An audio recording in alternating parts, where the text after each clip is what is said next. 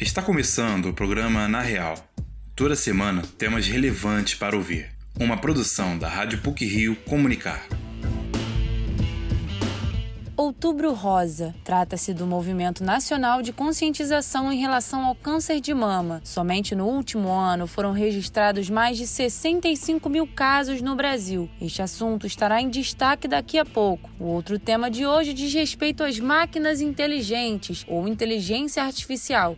Com ela, podemos falar com carro, com eletrodomésticos e fazer coisas com muito mais rapidez e perfeição. Fique com a gente!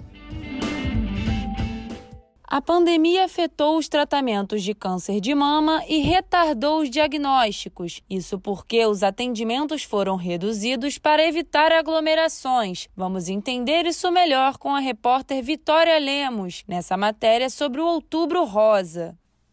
O mês de outubro é marcado pelo Movimento Nacional de Conscientização para o Câncer de Mama. Denominada como Outubro Rosa, a campanha criada nos Estados Unidos tem como objetivo compartilhar cada vez mais informações sobre a doença, a fim de garantir um diagnóstico precoce e reduzir as taxas de mortalidade entre as mulheres. Segundo dados do Instituto Nacional de Câncer, somente entre os anos de 2020 e 2021 foram registrados mais de 65 mil casos no Brasil. Para o presidente da Sociedade Brasileira de Mastologia, da Regional do Rio de Janeiro, Dr. Rafael Machado, o fato de ter um mês voltado para conscientizar a população sobre o câncer de mama é muito importante, especialmente para orientar como a mulher pode buscar ajuda. Outubro Rosa foi uma proposta que se iniciou nos Estados Unidos nos anos 90 para chamar atenção para a causa. Isso vem disseminando o planeta Terra fora e chegou forte aqui no Brasil uh, um pouco depois. Primeira ação grande aqui no Rio foi quando se colocou o Cristo Redentor de cor-de-rosa. Então, é, eu acho muito pouco de ação, mas eu acho que, ao mesmo tempo, é interessante você selecionar um mês do ano para chamar atenção da causa. E Outubro Rosa nasce com essa ideia de divulgar na mídia, de chamar atenção para o câncer de mama mama, elucidar, esclarecer, incluir isso no pensamento das mulheres, né? Na verdade, não deixar única então somente na cabeça do médico correr atrás, mas a paciente tem que saber, tem que ter informações acerca do câncer de mama. Rafael Machado afirma que a pandemia afetou diretamente o tratamento de câncer de mama no país, pelo fato de os atendimentos terem sido reduzidos para evitar aglomerações. Apenas em 2020 houve uma queda de mais de 46% na realização das mamografias dias. Apesar de considerar compreensível essa desaceleração em todo o processo, Rafael afirma que a queda no número de serviços disponibilizados pelo SUS ocasiona um progresso nos tumores. Consequentemente, as mulheres precisam esperar um tempo maior para receberem o diagnóstico e terem o tratamento adequado. E essa demora impacta não só a paciente, mas também o Sistema Único de Saúde, já sobrecarregado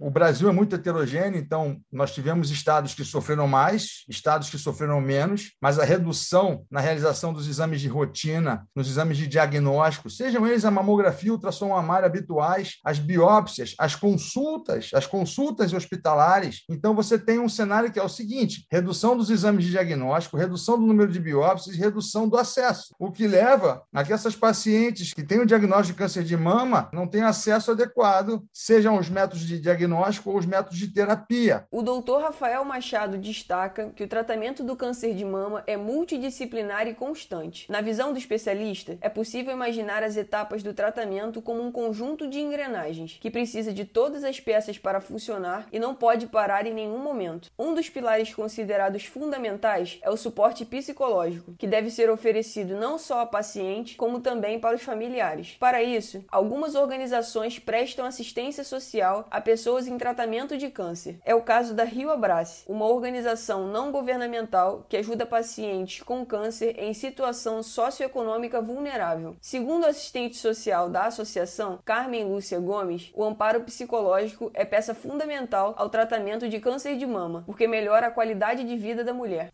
Os benefícios e serviços que nós oferecemos às pessoas carentes em, em, tratamento são totalmente gratuitos e extensivos aos familiares quando necessário. Todo o trabalho desenvolvido junto a essas pessoas busca amenizar as dores físicas e emocionais causadas pelo câncer, proporcionando melhor qualidade de vida, inclusão social, É, todas as ações desenvolvidas pela Rio Abrace contribuem para que essas pessoas tenham uma postura positiva diante do tratamento. Cada pessoa é atendida de uma forma muito particular. A gente avalia cada caso, começa a intervir para que essa pessoa passe pelo tratamento do câncer de uma forma mais tranquila e mais digna. Nós atendemos também fa os familiares, a família. Normalmente essas pessoas precisam de uma direção, de uma orientação, como lidar com o familiar que está em tratamento do câncer. Para Carmen Lúcia, as campanhas realizadas no Outubro Rosa são fundamentais, porque por meio delas as pessoas vão à instituição para buscar mais informações sobre o câncer de mama. A campanha do Outubro Rosa ela tem por objetivo despertar não só nas mulheres, mas em toda a sociedade a importância do diagnóstico precoce do câncer de mama e do tratamento. Nós podemos observar que durante essa, a nossa campanha a gente tem uma procura maior de pessoas em busca de atendimento, em busca de orientação também, como acessar esse, esse esse tratamento. Uma das maneiras de descobrir o câncer de mama em estágio inicial é a realização do autoexame. Para isso, é fundamental que a mulher conheça o próprio corpo e procure um mastologista caso sinta qualquer irregularidade nos seios. É importante destacar que a partir dos 40 anos é fundamental a realização da mamografia anual para acompanhar a saúde das mamas. Essa reportagem foi produzida por Ana Luísa Barreto e Vitória Lemos para o Na Real.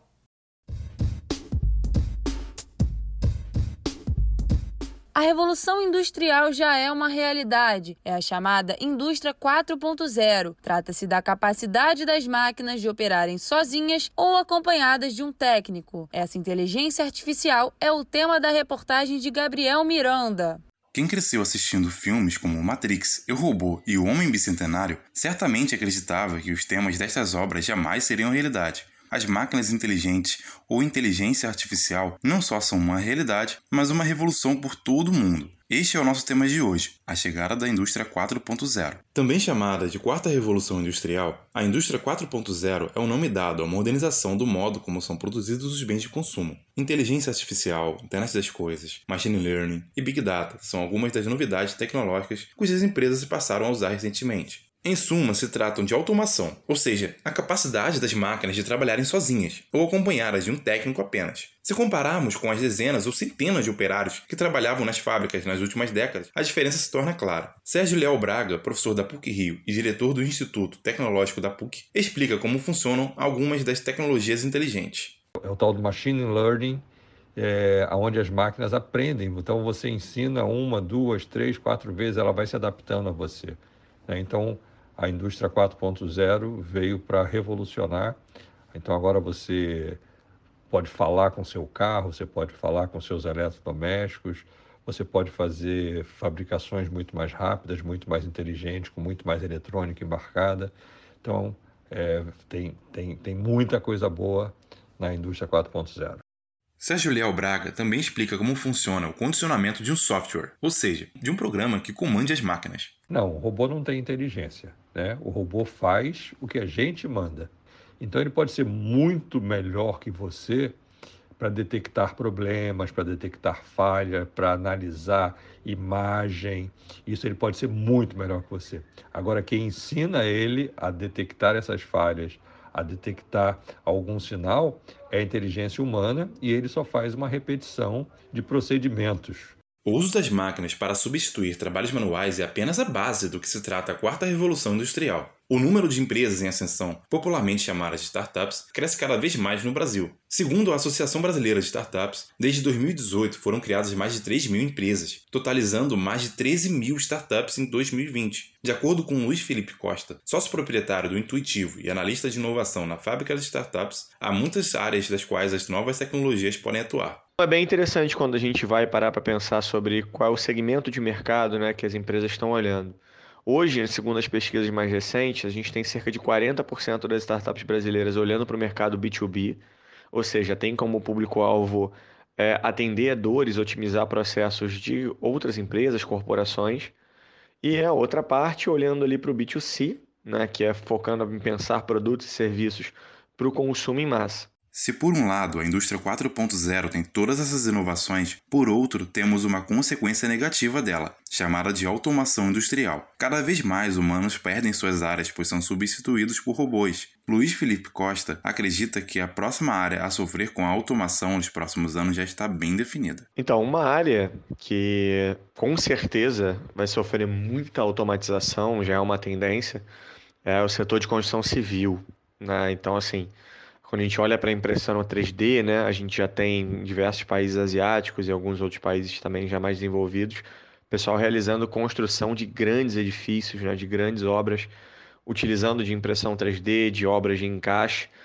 E aí, todo esse pessoal que era supervisor de obra, o próprio pedreiro, né, é, que trabalhava nessas grandes construções, deve haver uma redução. A quarta revolução industrial é a primeira a ser estudada durante o seu processo. Isso significa que nem mesmo ela está concluída. Portanto, ainda surgirão novas mudanças na tecnologia. Carros voadores? Teletransporte? Quem sabe? Muitas inovações ainda irão chegar. Gabriel Miranda para o Na Real.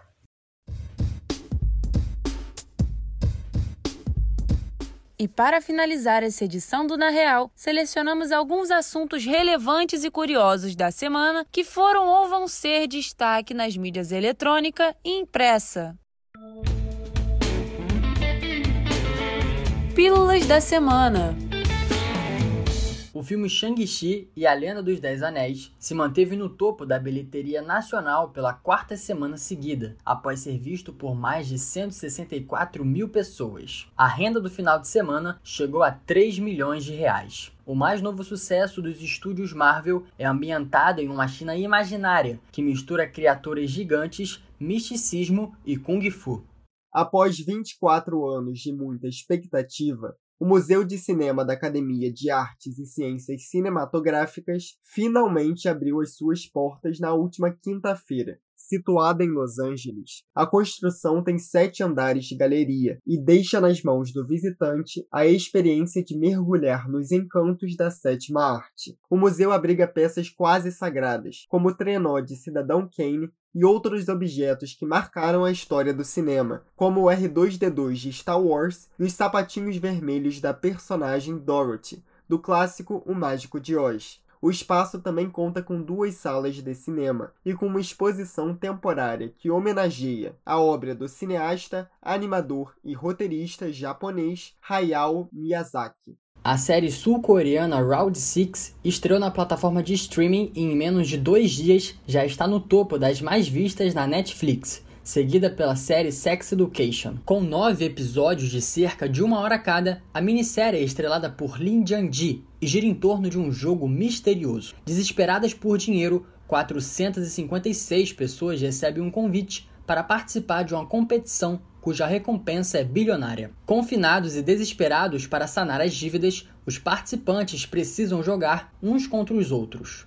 O Instagram anunciou que irá pausar o processo de criação da versão Kids da rede social, voltada para menores de 13 anos, a idade mínima para cadastro no app. O chefe do Instagram, Adam Mosseri, escreveu no blog oficial da empresa que construir uma opção certa para crianças é o certo a se fazer para dar maior controle aos responsáveis. Para o executivo, as crianças já estão na internet e o Instagram Kids não seria uma forma de atrair novos usuários. Porém, afirma que irá dialogar com pais, especialistas e reguladores antes de continuar produzindo essa nova versão. O Museu da Imagem e do Som, em São Paulo, inaugurou uma exposição histórica que relembra os 50 anos de carreira da cantora Rita Lee. O material exposto foi selecionado pela própria artista e pelo seu filho, João Lee, que também é curador da amostra cultural. A trajetória da cantora está representada em centenas de itens originais, que contemplam instrumentos, objetos pessoais e figurinos, como o vestido branco usado na capa do disco Lança Perfume, de 1980. A exposição, que contém 18 áreas temáticas, tem cenografia assinada por Chico Espinosa, direção artística de Guilherme Samora e estará aberta ao público até o dia 28 de novembro.